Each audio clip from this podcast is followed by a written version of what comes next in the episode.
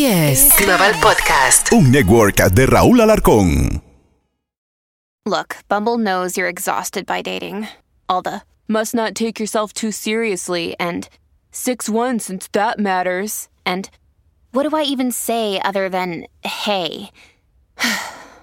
well, that's why they're introducing an all new Bumble with exciting features to make compatibility easier, starting the chat better, and dating safer. They've changed, so you don't have to. Download the new Bumble now.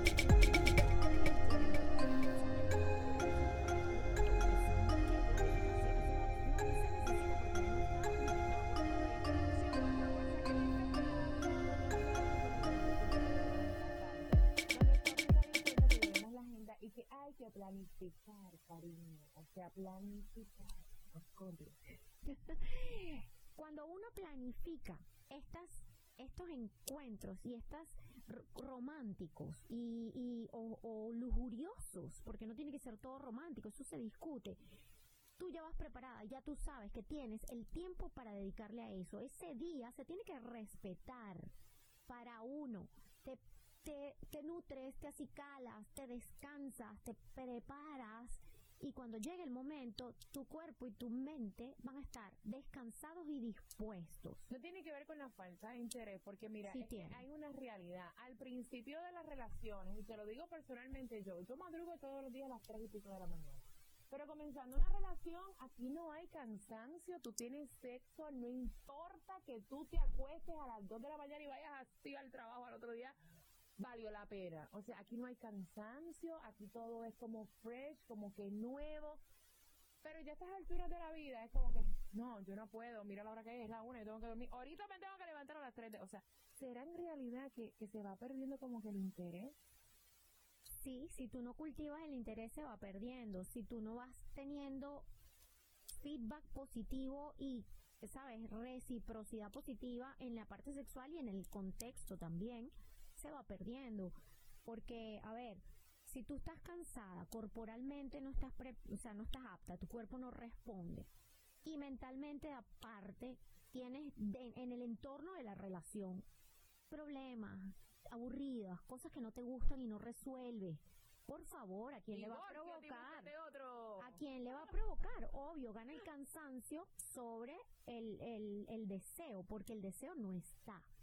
Pero si tú estás cansada, pero tienes una motivación buena que te va a esperar, que es, por ejemplo, un buen orgasmo, una buena sensación de relajación, una buena conexión y un buen abrazo con esa persona que, que después de, de la sexualidad, cuando te abrazas, sientes esa, esa calidez y ese apego que se genera cuando se producen esas cosas. Si tú sabes que te espera esa recompensa, tú dices, ay, vale la pena, no estoy tan excitada. Bueno, me voy a poner un poquito de gel lubricante aquí con ácido hialurónico para que sea más rapidito y pueda yo tener placer sin dolor, ¿me explico? Claro. O sea, sí se afecta si tú no tienes la motivación adecuada. Es como que tratar de reconectar como pareja nuevamente. Correcto. Hay veces que yo oigo personas decir, no, pero es que imagínate, yo he estado tres, cuatro, cinco meses sin tener relaciones y yo me quedo como que, oh my God, oh my God ahí hay un problema.